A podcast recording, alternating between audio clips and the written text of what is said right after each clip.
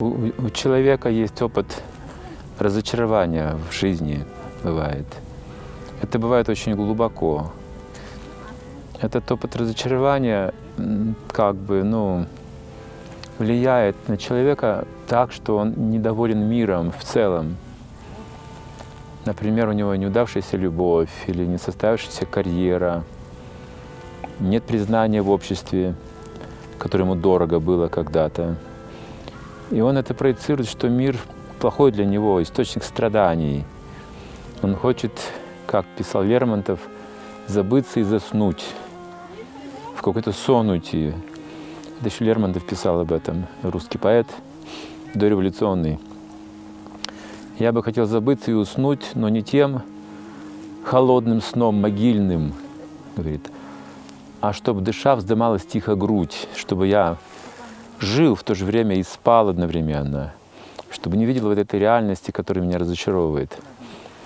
И философия разочарования, она порождает различные взгляды на жизнь. Например, человек хочет устраниться, но куда он может устраниться? Кто-то в интоксикации становится алкоголиком, кто-то может пуститься в какие-то еще зрелища, просто бездумное существование, развлечения, прожигают жизнь люди, скажем.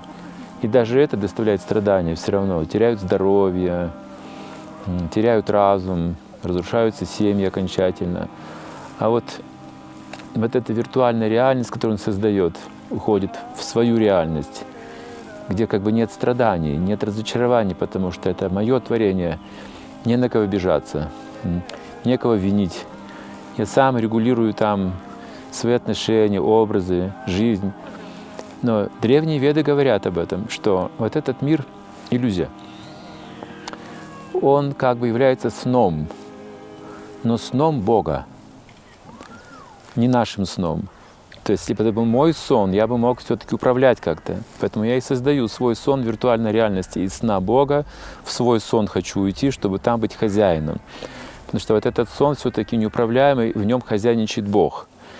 Сон Бога тоже своего рода реальность, но жизнь проходит как сон, безвозвратно. Ночной сон проходит, мы просыпаемся, больше его нет. Дневной сон, день проживаем точно так же проходит, его нет. Год проходит, его нет. То есть все как сон, как будто бы сон. И вот человек хочет найти реальность, где бы он мог жить счастливо, как он хочет, например. Вот он создает вот эту искусственную реальность, как бы желаемую для него.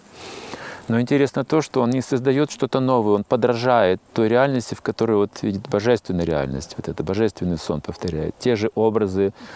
Можешь создать виртуальную иллюзию океана или пространства, или комнаты, или вот этих гор виртуально создать, скопировать реальность на самом деле. Это вызывает как бы гордость творением, значимой собственную. Вот интересная психология, что человек не удивляется лаю собаки. Ну, собака лает и лает, нормально. Но если человек лает по собачьи, он очень удивляется. Он даже будет платить деньги, чтобы пойти в цирк посмотреть, как люди подражают животным, допустим. То есть вот эта имитация привлекает, иллюзия привлекает. Также в это- этот мир тоже получается как бы, ну, тоже какая-то э, реальность созданная, сотворенная, да, из каких-то материальных элементов. Просто материя, но как искусно она вот хитро сплетается здесь, что мы видим тут горы, воздух. А тогда это же материя в разных качествах, в разных проявлениях, в разных климатах, допустим. Такое разнообразие создается. Это тоже более или менее как бы, ну, материально все. И человек не восхищается потому что разочарован в жизни, он не видит света солнца больше, не восхищается э, свежим воздухом, потому что он страдает внутри, может быть, его не любят, может, он потерял жену, может, он потерял машину, может, он потерял деньги, может, ему, его мечты не сбываются, и тогда он не видит этой красоты, которая создана для него в лучшем виде. И вот человеку нужно учиться видеть эту красоту мира, красоту человека познать, когда мы познаем красоту людей, красоту мира, мы не будем разочарованы.